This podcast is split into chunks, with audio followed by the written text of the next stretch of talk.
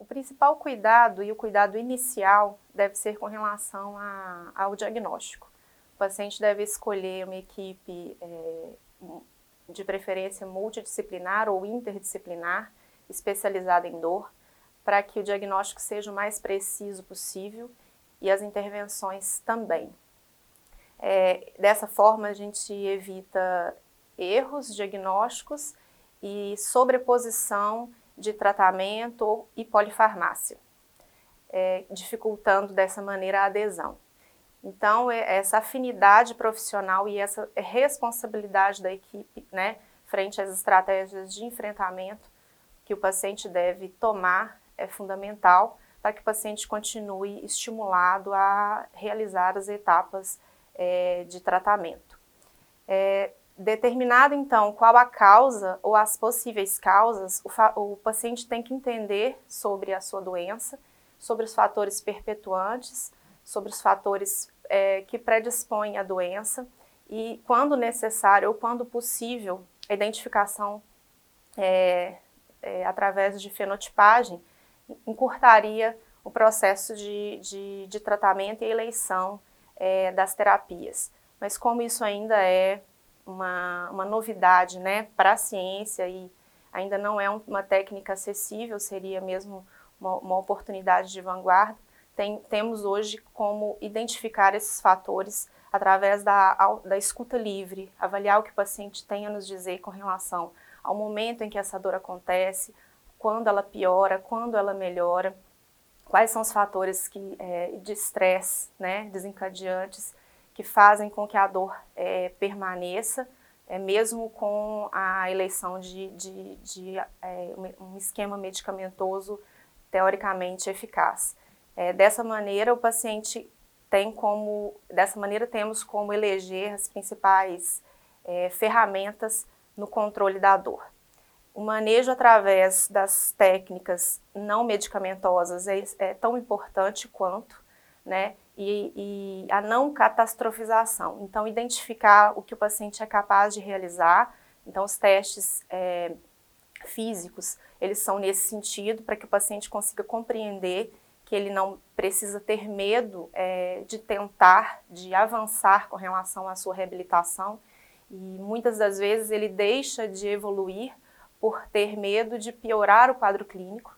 Então, a falta de informação sobre quais as estratégias ele deve utilizar com relação à recuperação funcional é, e, e, a própria adaptação à sua realidade física são, são temas importantes que o reabilitador é, deve discutir com o paciente para que as estratégias sejam factíveis. Né? É necessário que se desenvolva um treino de, de de reabilitação aeróbica, de treino, um treino de resistência e força, pra, proprioceptivo, prevenção contra quedas, porque alguns pacientes têm alterações proprioceptivas importantes, muitos pacientes têm também alterações cognitivas e, e algumas demandas é, psiquiátricas ou psicológicas. Normalmente, esses pacientes têm distúrbios de ansiedades importantes, é, depressão, que podem vir como é, é, antecedentes à, à, à, dor crônica ou uma consequência da, das, suas da, das limitações que a doença traz. É, toda essa, essa bagagem de informação deve ser trabalhada com o paciente de uma maneira simples, cuidadosa e evitando que o paciente é, é, trabalhe essas questões de uma forma catastrófica porque essa é uma das principais limitações que temos hoje com relação ao avanço no processo de reabilitação.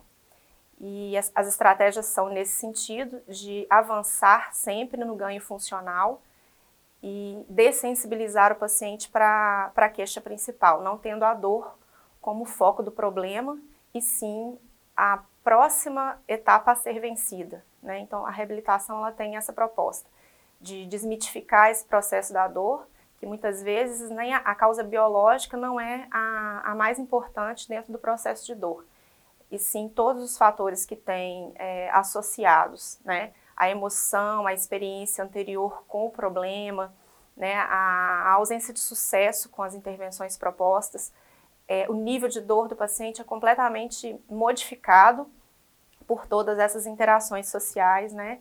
é, biológicas e, e, e, emocionais. Então, o paciente tem que, tem que estar disposto a, a sofrer grandes modificações nos seus, em todos os seus ambientes, é, entender que a atividade aeróbica ela é fundamental. É, um, uma das formas da gente entender que aquela atividade ela não, não está produzindo risco na maioria das, das, das dores é, crônicas, né? É que após 24 horas de exposição à atividade física, o paciente não deve sentir aquele aumento de dor que a gente normalmente tem no início de uma atividade física. É, após 24 horas, você tem que se sentir bem e assim progressivamente é uma forma da gente entender que, que a dose é uma dose ideal.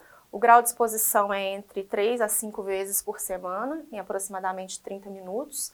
A associação a, com a termoterapia é muito importante, então, se o paciente tem acesso a, a, a banho quente, a massagens é, com estímulos térmicos, é, é, relaxamento, alongamento, é, terapia, normalmente cognitivo-comportamental, meditação. Uma outra forma também é o acesso a, a, aos aplicativos hoje que podem fornecer estratégias interessantes com relação à dessensibilização, ao controle da ansiedade.